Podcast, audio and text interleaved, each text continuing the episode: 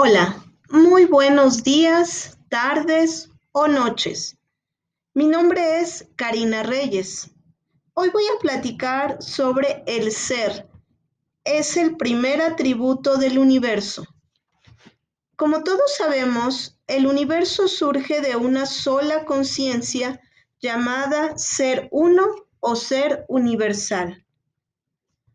Por lo tanto, el universo generó al ser que normalmente lo conocemos como el yo soy. El yo va a representar la personalidad, todo lo construido a partir de lo que aprendí en el ambiente. Y el soy es la esencia, mi ser original. El universo va a crear lo interno y lo externo. El ser si nosotros pasamos la palabra ser a números, en la lógica global convergente nos va a dar el número 44. Este número representa la totalidad del diseño. Es decir, que cuando nosotros estemos en el yo soy, estaremos llegando a esa totalidad de nuestro diseño original. El ser entonces será una constante transformación en la cual estemos mejorando este aspecto y lo estaremos expresando constantemente. El universo, al ser creado, desarrolla el yo soy, que es llamada la singularidad.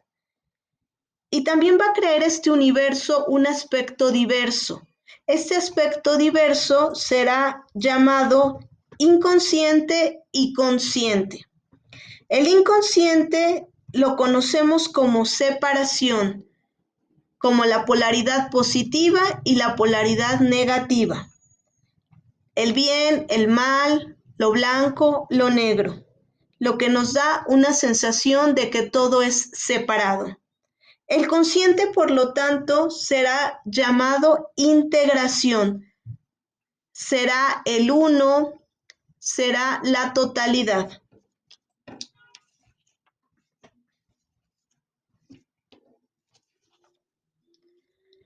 Nos damos cuenta entonces que un mismo ser se ha, diversificado en muchas versiones de sí mismo.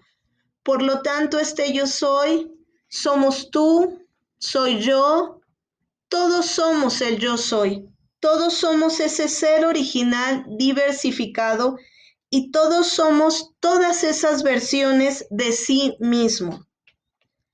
Algunos seres son de baja vibración y se encargarán de desarrollar y transformarse a través de procesos densos, mientras que otros seres trabajarán la alta vibración y se desarrollarán en procesos sutiles.